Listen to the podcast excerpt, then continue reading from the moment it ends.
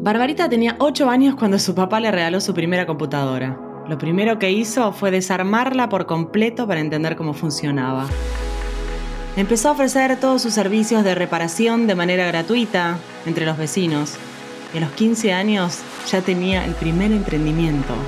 Bueno, hoy Barbarita es CEO y cofundadora de Mercom, una compañía fundada con el fin de buscar soluciones a los problemas en la comunicación en situaciones de emergencia, ¿no?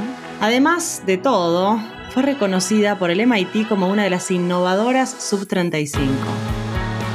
Desde Chile, Barbarita trabaja a diario para que sean más las jóvenes que estudian carreras STEM y como ella dice, se hackeen a sí mismas. Bienvenidos a Be One of a Kind, el podcast de Globan en el que buscamos inspirarnos a través de historias de mujeres líderes que gestionan innovación, promueven la diversidad y obviamente la inclusión. Mi nombre es Patricia Pomies, soy Chief Delivery and People Officer de Globant y voy a conversar con mujeres que se destacan por su crecimiento, su capacidad de superación, su innovación, porque se han reinventado en su vida. Vamos a conocer el detrás de escena, cómo empezaron, qué desafíos encontraron, qué las inspiró para llegar a donde están hoy. En cada reconocimiento, cada cifra, hay una historia. En este episodio, Barbarita Lara.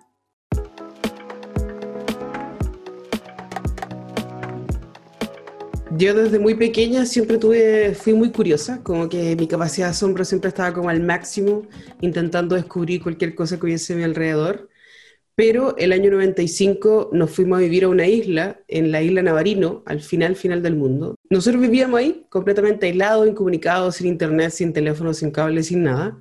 Y eh, yo era feliz porque es una isla casi virgen, llena de naturaleza, entonces como que mi capacidad de asombro estaba al máximo y descubriendo los nombres científicos, los animales. Pero un día, mi papá en el año 95 me regaló el primer computador multimedia y como que mi mente explotó porque era algo completamente desconocido para mí y lo primero que hice fue desarmarlo completo. Así, hasta el último tornillo lo desarmé y mi papá casi me mató, obviamente, y yo así como, papá, no te preocupes porque yo soy una niña completamente empoderada y lo voy a armar con mis manos. Y yo creo que mi papá, entre pena y rabia, se fue. Me demoré tres días en armarlo y que funcionara, pero el tercer día, cuando apreté ese botón, así como power on, y funcionó, como que mi mente explotó y dije, como que ya, esto es lo mío, quiero sentir este nivel de satisfacción personal toda la vida porque estoy reparando algo con mis manos y ahí yo creo que me salió como todo el gen maker que llevo, de giro sin tornillos, si le llama acá en Chile, o todólogo, reparar todo con mis manos, computadores. Yo, no sé, por la isla aprendí a ser gaffiter, mecánico, electricista, de todo. Y además ahora tenía como el poder de arreglar computadores. Y desde los ocho años que estoy metida en eso, vivimos cuatro años en esa isla y claro, no había mucha tecnología, pero yo estaba con, mi computadora aprendiendo de todo, como que lo formateaba cada rato, me leía todo el manual de DOS, me acuerdo en ese tiempo, así como que jugaba con el WordPerfect, me sentía como casi si fuera un hacker, ¿cachai? Pero sin hacer nada. Y cuatro años después me tocó llegar a Viña del Mar, donde vivo ahora, y me di cuenta que yo de verdad vivía en una isla, pues, y, y, el mundo era civilizado, y había internet, y había computadores más bacanes, eh, y le dije a mi papá que me compraba otro computador y obviamente me dijo que no, porque lo iba a desarmar de nuevo. con una es suficiente, con un computador es suficiente. yo quería conocer todos los computadores nuevos y, y, él no me entendía. Entonces era como, no, la familia tiene el computador, vamos a arreglar ese, pero no te puedo comprar uno a ti. Y yo así como, ah, ya, filo. ¿Qué hago? Y pesqué mi maletín de giro sin tornillo, de, de maestro chasquilla, y me fui a trabajar. pues Así como, hola, mi nombre es Barbarita Lara, vengo a arreglar su computador. Y todo así como, ¿qué onda? Tuvo una cabra chica de 12 años. Eh, sí, es gratis. Y todos como, es gratis, ya, adelante, ¿cachai? Como que me dejaban pasar, porque si es gratis, bueno, en todos lados del mundo si es gratis, bueno. Entonces, corrí ese riesgo de entrar y no poder solucionarlo, pero era como la adrenalina del desafío, a ver si puedo arreglar un computador completamente desconocido en tres horas aproximadamente y eh, sobrevivir, y como no morir en el intento.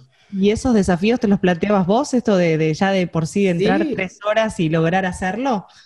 Claro, mi vida es eh, un grupo, un conjunto de desafíos. A los 12 años, entonces como el primer año aprendí mucho porque estuve trabajando gratis todo un año, arreglé del mar, de Reñaca, de Viña, todos los sectores aquí cercanos. Ya después el segundo año hacía canje, porque como influencer, pues, ¿cachai? Usted me da un poco de comida, yo le arreglo el computador. Y va encima que yo tenía la habilidad no solamente de arreglar computadores, sino que podía arreglar, así como, ah, también lo puedo arreglar como el grifo, también puedo eh, instalar un cable, ¿cachai? También puedo hacer muchas otras cosas. Así que todos estaban como felices con mi trabajo y empecé a generar una clientela y yo ya al quinto año tenía un imperio. Así, agenda llena, clientela. 15 años. Esto es más o menos a los 15 años que tenías tu propia empresa. Claro, y yo ya era independiente porque tenía mis lucas, yo lo llevaba a mis papás con las cuentas y todo lo demás porque no necesitaba plata en realidad. Y bueno, y ahí secretamente desde los 12 años también estaba formando mi carrera underground, que de verdad me transformé en hacker porque me conecté con el mundo del Internet. Hackear y emprender está en tu ADN, podría decirse.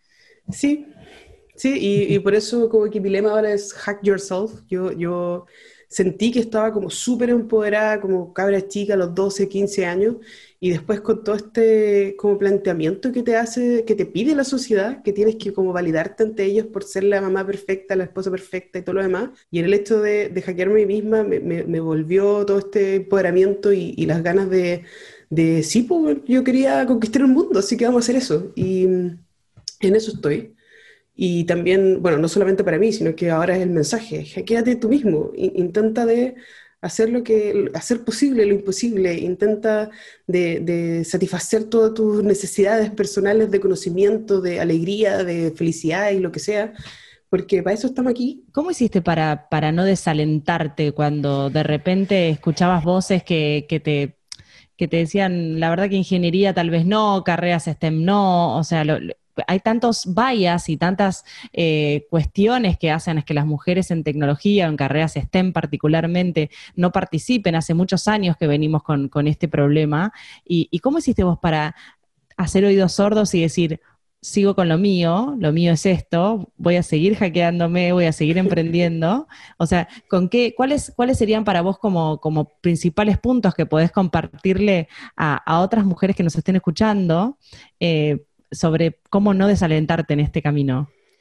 Sí, mira, yo siento que una de las cosas que me ayudó específicamente a reencontrarme con esa niña de 8 años, a reencontrarme con esa niña de 12 años, de 15 años, que estaba completamente empoderada, es entender de que la vida es un emprendimiento, de que muchas veces cuando yo estaba como en el peor de mis días, donde todo me salía mal, donde me habían robado toda la cuenta corriente, donde me habían asaltado, así miles de cosas malas al mismo tiempo, eh, estaba como en la curva más abajo del Valle de la Muerte, así como de mi propio emprendimiento, de mi vida.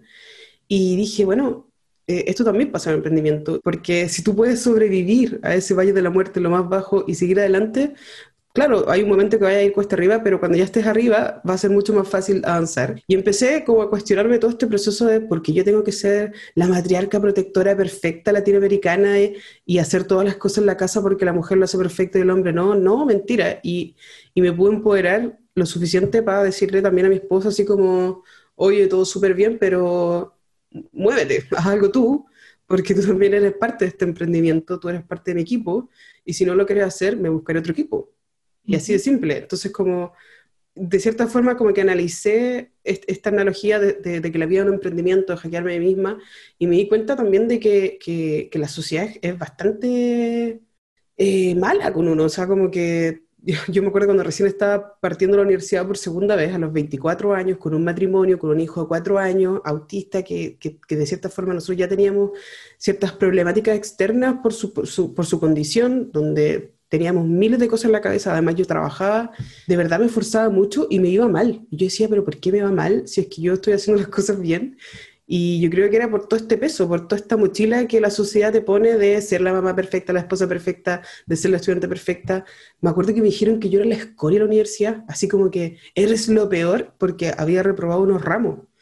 Y yo siento que me, me empecé a cuestionar todo, como el sistema educativo, como que aquí yo no me siento feliz. ¿Por qué no estoy feliz? En la universidad al final es porque no estoy, no estoy siendo exitosa como ellos quieren que sea exitosa, pero no entendía por qué se alejaba tanto de ese camino de felicidad que yo había encontrado anteriormente. Entonces uno de los consejos es que, que nada, que no se tienen que validar ante nadie, que tienen que hackearse ustedes mismos. El concepto de hackear es buscar una vulnerabilidad en el sistema y entrar por ahí. Y lo que hice yo fue examinarme, así como, ¿qué es lo que estoy haciendo mal? Me volví súper insegura, no puede ser Si yo soy insegura, eh, eh, eso permite que yo esté expuesto de una manera peligrosa ante el mundo. Mi seguridad ante todo, como esa niña de 8 años que desarmó ese computador y sabía que lo iba a poder armar, es, es mi fortaleza. Y al final entender de que todas estas diferencias son ventajas competitivas para sobrevivir como un emprendimiento. Ni hablar, que sí, así es. es. Es, hermoso escucharte, es hermoso ver el camino que, que, hiciste, aprendizajes, o sea, cómo contás acerca de los dolores y, y, y, sobre eso también, sobre los desafíos y los aciertos.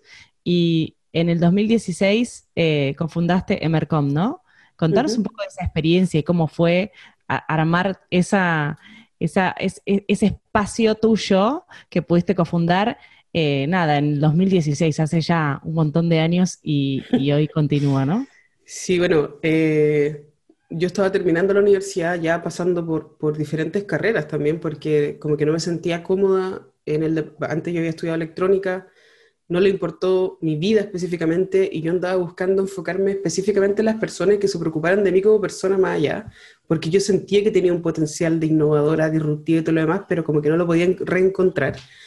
Y cuando me cambié a informática, eh, inmediatamente me dijeron así como, lo más importante es la familia, y yo así como, esto es lo mío, aquí tengo que estar, como que toda la vida tenía que haber llegado aquí, y no sé por qué me demoré tanto en llegar acá y nos pidieron hacer una feria de software que se llama, donde tú creas como una preempresa de mentira y creas un proyecto de mentira para poder ayudar a la población técnicamente.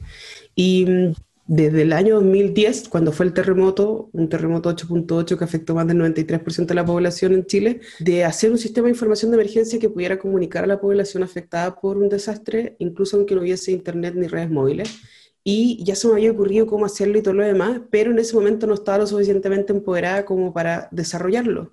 Entonces, cinco años después, cuando me dicen, oye, ¿quieres hacer esto en la feria de software? ¿Cómo se te ocurre qué hacer?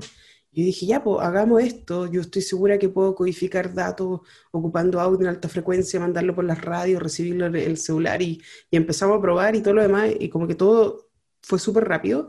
Y fue como, ¿para qué vamos a hacer una, una pre-empresa mentira? Hagamos una empresa al tiro, si total, en el peor de los casos, nos va a fallar todo y vamos a salir con un título universitario. ¿Qué podría salir mal?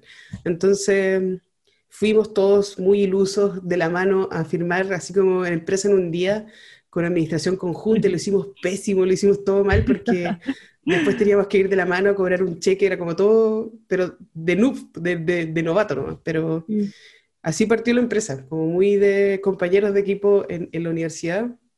Y después, claro, se transformó en, una startup que nos querían comprar, que nos querían comprar la tecnología, porque esta tecnología que desarrollamos la patentamos y se transformó en el invento del año, en uno de los 10 inventos low-tech que está cambiando el, mundo, según Bill Gates en la revista más antigua tecnología del mundo.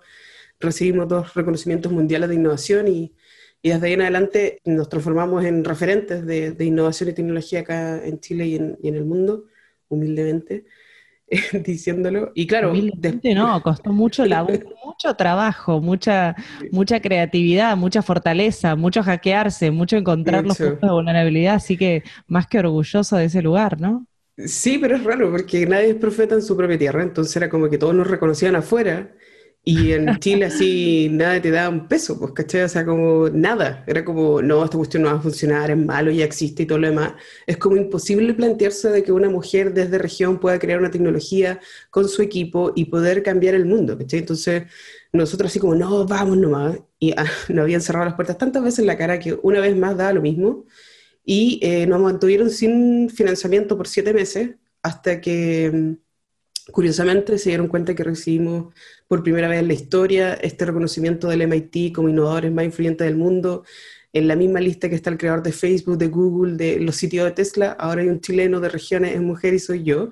Inmediatamente nos querían dar todo el financiamiento posible, nos querían comprar el precio, un montón de cosas, y fue como, no, pues, ahora no, ahora no quiero, Como que si, si, no me ayudaste al principio, ahora no, no es justo. Y es como darle la lección de que los emprendedores tienen que ayudarlos desde el comienzo, que hay que creer un poco más en la innovación disruptiva.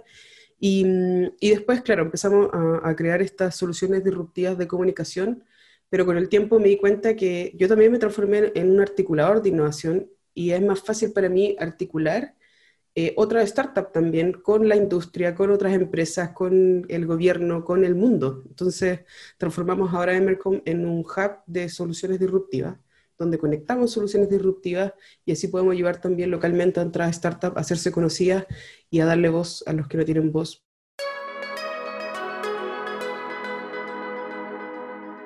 Vos formas parte de, una red de investigadoras ahí en Chile y trabajan particularmente el tema de, equidad de género en la investigación, ¿no? Contanos un poco ahí cuáles son los problemas que identificaron y, bueno, qué actividades hacen desde esa red, que está buenísimo para, conocerla y para inspirar a otras redes, ¿no? Sí, bueno, yo soy como eh, el bicho feo ahí porque los ingenieros como que siempre le cuesta como que si tú no tienes un magíster, no tienes un doctorado, ¿cómo vaya a ser científico? ¿Cómo vaya a investigar? Entonces, primero era romper ese molde y era como, hola, yo soy científica ciudadana. Y fue como, ¿quién es este personaje? Así como, ¿dónde está tu doctorado? Y es como, no, todos podemos generar conocimiento. Y era como, ¡Ah! de nuevo me, me, estáis rompiendo todo el molde. Y es como, sí, pues yo vengo a romper el molde, eso es lo que yo hago. Yo rompo el sistema, rompo esquemas. Y em, nada, pero siempre con la ayuda, ellos habían eh, partido antes, como red de investigadora, nos unimos todas las científicas todas las investigadoras, todos los que estamos haciendo ciencia específicamente en Chile, entendiendo que existe una brecha de género gigante y de que eh, eh, es muy injusto todo el, trato que reciben las investigadoras, como nosotros recibimos financiamiento, la falta de oportunidades, la falta de recursos, y ahí yo encajaba perfecto, porque claramente a nosotros yo no tenía laboratorio en la universidad, ni oficina, ni nada para poder trabajar, porque era una simple ingeniera que no se lo merecía, pero sí habían unos feudos llenos de laboratorios y equipos y todo lo demás para poder probar tecnología, y, de cierta forma me estaban dejando de lado simplemente porque no me veían. Entonces es injusto que no, que no vean a las mujeres de igual a igual, que no puedan ver a otras investigadoras que están haciendo cambios y cambios profundos y también prácticos, tangibles, que se puedan ver en el mundo. Eh, buscamos que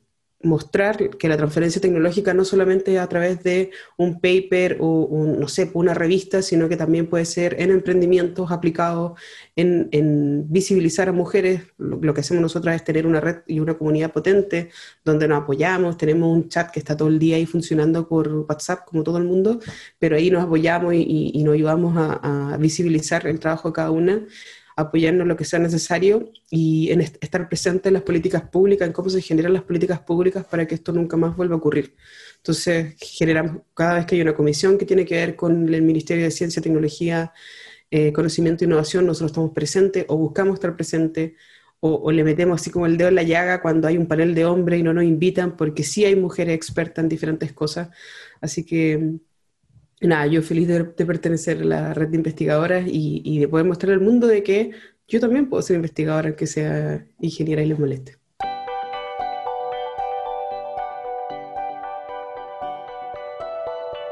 En una entrevista hace poco dijiste, a las niñas se las crían para ser princesas y a los chicos superhéroes. Yo siempre quise ser heroína. ¿Por qué te parece que es importante inspirar a, estas, a las nuevas generaciones de mujeres a acercarse a la tecnología. ¿Y qué te parece que serían buenos ejemplos para eso, además del tuyo y de, contar tu historia, ¿no? Pero, eh, ¿qué otros ejemplos se te ocurren que podría ser para, para acercar a más generaciones a, a las carreras STEM? Bueno, yo no quiero que nunca más a una niña le digan que las mujeres no podemos ser ingenieras, que no podemos llegar lejos, que no hay ninguna limitación, ninguna diferencia cognitiva entre un hombre y una mujer que nos impida a nosotros hacer algo en específico. Y de cierta forma yo busco mostrarle que como un rol modelo a seguir, no solamente yo, sino que hay otras mujeres también que están en el mundo de la ciencia y la tecnología y a pesar de que se le hizo el trabajo, la vida difícil y, que hubo mucha discriminación, igual lo pudimos conseguir. Y, intento constantemente mostrarles que estamos aquí para apoyarlas, que ojalá su día a día sea mucho más fácil, que no se sientan solas, porque yo muchas veces necesité de una mujer que entendiera mi posición, que, que, me apañara o que me dijera, sí, yo estoy contigo.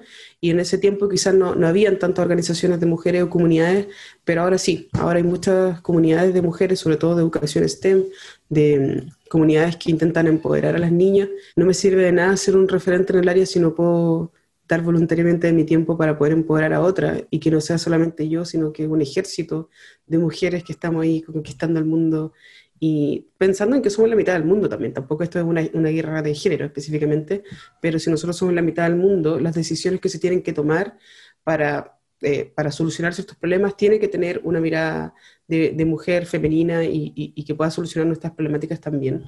Por eso eh, invierto harto tiempo en esto, porque me gusta también, es algo que me apasiona, eh, poder inspirar a una persona que cuando recibe un mensaje que me dice, oye, ¿sabes qué? Yo ya estaba a punto de renunciar y ahora quiero seguir, o de verdad me abriste los ojos y puedo seguir adelante, para mí eso es mejor que cualquier sueldo, mejor que vacación. Claro que sí. Ah. ¿Qué otras mujeres te inspiran? Sé que hay una actriz que te inspira particularmente, pero ¿qué, otras mujeres eh, son fuente de inspiración que vos mirás, que lees, que, que escuchás, que te parece que, está bueno que, investiguemos sobre ellas y que, y que expongamos a, acá a exponer esos nombres y esas fuentes para, para otras mujeres?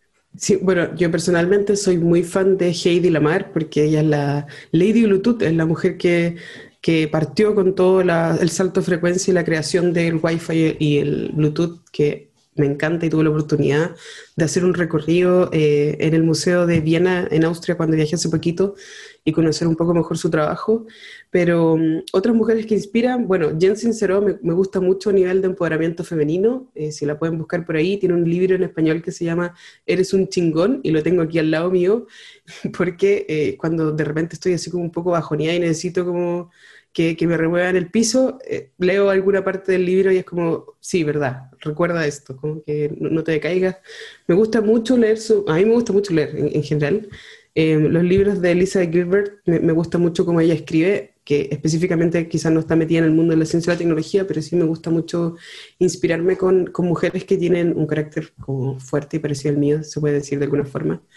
Y bueno, a quien admiro, yo creo que a las mamás, a, mi mamá específicamente, porque una mujer luchadora que sobreviviente de un cáncer súper potente que me hizo madurar rápidamente a los 16 años, pero también a todas esas mamás, sobre todo de clase media, que están intentando salir adelante, sobre todo después de un estallido social, después de una pandemia, hacen milagros con intentando de alargar un sueldo y, hacer que sus hijos estudien y que, hagan miles de cosas y generalmente ya se, dejan de lado porque quieren todo para su hijo y, no, se, no se enfocan en ella. Admiro el, trabajo de, muchas mujeres a nivel latinoamericano, como Leslie Serna, como Yulisa Mateo, como Elena Aguilera también, que están haciendo trabajo de transformación digital, en inteligencia artificial, que están enfocándose en biotecnología también y, que son jóvenes y que muchas veces esperamos a que la persona se vaya para poder reconocerla, en vez de, darle aliento ahora que están aquí en su juventud haciendo miles de cosas y quizás ofrecerle un abrazo, un té, un café o decir simplemente si te puedo ayudar en algo, aquí estoy desde Chile para el mundo, estoy aquí contigo, porque es necesario hacerlo. Yo siento que hay, muchas personas que están haciendo un trabajo increíble. Nerea Dugarte tiene un libro increíble. Em, ella es la creadora de la rebelión del cuerpo y es, es, increíble el trabajo que está haciendo en todo Chile y Latinoamérica. Y ahora somos las dos precandidatas a constituyentes, así que estoy muy orgullosa de, de estar ahí con ella. Muchísimas gracias. Definitivamente, Barbarita Lara, vas a estar en nuestra lista de, de mujeres eh, para seguir, para inspirar, para escuchar. Eh, muchas gracias por este, por este espacio, por esta conversación eh, y va a haber más to be continued con vos, así que muchísimas gracias. Si, si querés despedirte con, con, me parece con, ¿qué le dirías tal vez a, las niñas o a vos, Barbarita Niña, si, si hoy pudieses estar enfrente de ella, ¿qué, qué le podrías decir para, para poder cerrar este, este podcast? Nada, creo que en algún momento le escribí a esa niña de 8 años que y le di las gracias. Gracias por ser inmensamente valiente y, que no le importara nada lo que pensara el otro y, que creyó en ella profundamente y que me moré tanto tiempo reencontrarla, pero le doy las gracias por, por no decaer, por no simplemente tirar la toalla y, ser esa niña chora y parada y, rebelde que tenía ganas de hackear el mundo y lo consiguió. Yo prometí cuando chica que iba a ser inventora y le digo gracias. Ahora no solamente soy inventora, soy una solucionadora de problemas. Somos la inventora del año. Tenemos el invento del año acá en Chile y tenemos uno de los 10 inventos en la UTE que está cambiando el mundo. Eres reconocida a nivel mundial. Y así como tú, hay muchas otras niñas que, quieren seguir haciéndolo. Así que estoy de verdad muy, muy orgullosa de, tu trabajo y de lo que va a seguir pasando en nuestras vidas. Y a las niñas que recuerden que solamente depende de nosotros hacer posible lo imposible. Llegamos al final de este episodio de Big One of a Kind. Para conocer más sobre este podcast y nuestras iniciativas Be Kind de diversidad e inclusión, podés ingresar a globan.com. Mi nombre es Patricia Pomies. Te espero en el próximo episodio.